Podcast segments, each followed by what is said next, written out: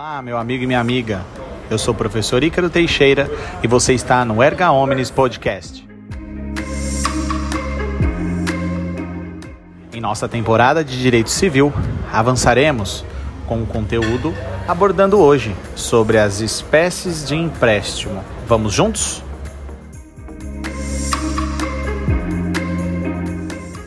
Pois bem, meus amigos, as espécies de empréstimo são o comodato e o mútuo. E para que possamos nos organizar aqui nos nossos estudos, vamos iniciar com o comodato. O comodato, meus amigos, ele nada mais é do que um empréstimo de um bem infungível. Mas o que seria um bem infungível? Tenhamos por mente que são nada mais, nada menos aqueles que não têm um atributo de serem substituídos por outros da mesma espécie, quantidade e inclusive qualidade.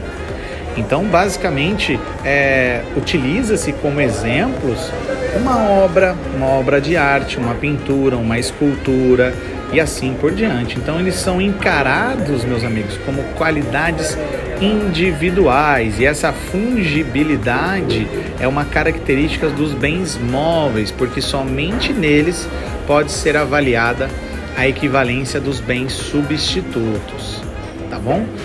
Então, é, quando, quando a gente fala sobre essa fungibilidade por ser característica dos bens móveis, nós também temos que reforçar que em certos negócios ela vem alcançar os bens é, imóveis, certo?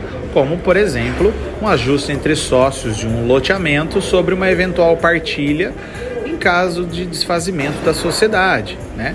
Nessa hipótese, o sócio que se retira da sociedade, por exemplo, ele vai receber uma certa quantidade de lotes, enquanto não lavrada a escritura, aí somente é, é, ele vai ser o credor dessas coisas determinadas apenas pela espécie, qualidade e quantidade. Então, a fungibilidade ou a infungibilidade resulta não só da natureza do bem, isso precisa ficar bem claro, né?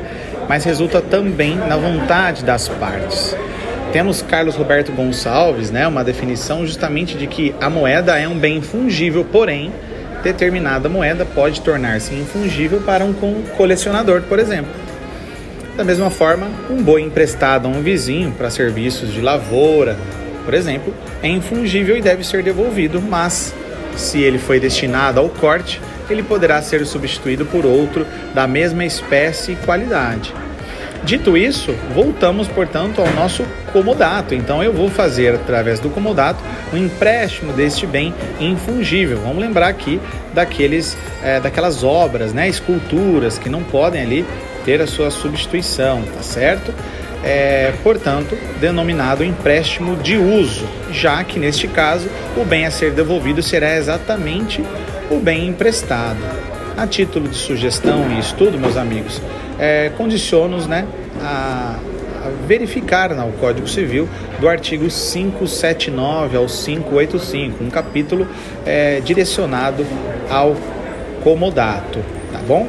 No nosso caput temos que o comodato é um empréstimo gratuito de coisas não fungíveis, aí chamamos de infungíveis também, é, hiperface com a tradição do objeto, tá certo? E ele transfere-se à posse direta do bem. Já a nossa segunda espécie de empréstimo, temos o mútuo, que nada mais, nada menos é um empréstimo de um bem aqui já chamado de fungível e ele também é chamado mútuo de empréstimo de consumo, uma vez que o bem a ser desenvolvido não vai, não vai precisar exatamente ser aquele que foi emprestado. Então transfere-se a propriedade do bem, né? É um empréstimo de consumo.